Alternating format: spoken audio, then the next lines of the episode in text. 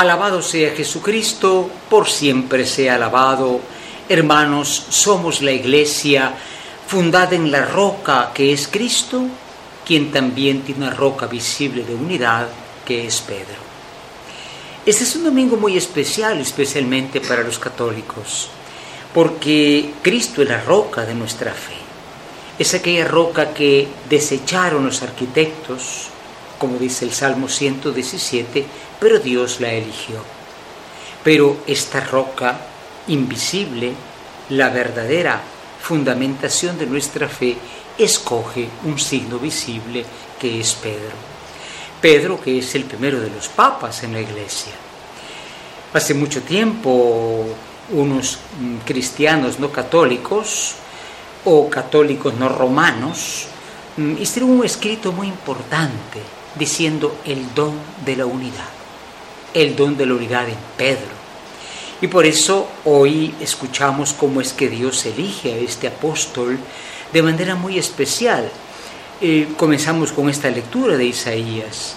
Dice, le quitaré las llaves del palacio, había un como mayordomo del palacio, a un hombre que es muy capaz, pero no es humilde.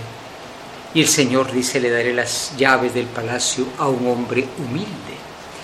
Y qué importante porque a través de la historia tenemos 266 papas, con Papa Francisco, Dios ha mantenido un amor que dura para siempre. Así lo dice el Salmo 137. Señor, tu amor dura para siempre. Nosotros somos los que no comprendemos esa eternidad del amor de Dios y queremos que las cosas sean a nuestro gusto. El amor de Dios dura para siempre. Por eso San Pablo en la carta a los romanos dice, qué impenetrables, qué misteriosos son los planes de Dios. ¿Por qué el Señor escogió a Pedro, habiendo discípulos tal vez más capaces, menos eh, cobardes, como sabemos que Pedro negó a Jesús? Los planes de Dios son así. Estamos invitados a contemplar a ese Dios que sigue actuando en cada uno de los papas que han habido con fallas humanas tremendas, pero Dios ha elegido a Pedro. Por eso este capítulo 16 mm, del Evangelio de Mateo es importantísimo. Cristo que es la roca, fundamento de nuestra fe, en quien podemos cimentar nuestra casa, porque su palabra es eterna y su presencia es eterna, elige a Pedro.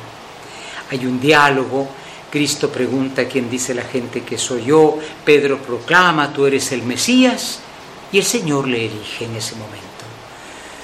Pedro se dice Kefas en la lengua aramea, Kefas. Y eso se parece a Caifás. Caifás también se llamaba piedra. Era como piedra de fundamento del pueblo de Israel el sumo sacerdote. Entonces Jesús elige a otra piedra, a otro fundamento de lo que será un nuevo Israel, un Israel fundado en un hombre que al final resulta siendo débil, como vimos el domingo pasado que es un día en el mar y clama al Señor. Este es un domingo, como decimos, muy especial para la fe católica porque tenemos a Pedro en la iglesia, el obispo de Roma se dice, ¿no? En quien podemos confiar, por quien debemos siempre orar, porque la barca de la iglesia se ve siempre agitada.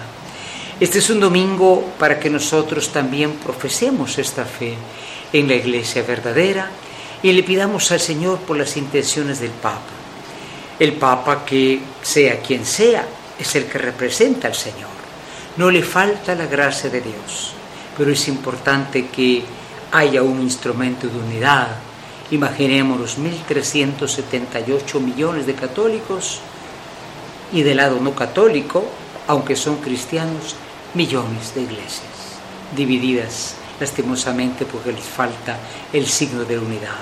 Señor, bendice siempre a Pedro y a su sucesor, el Papa Francisco. Amén.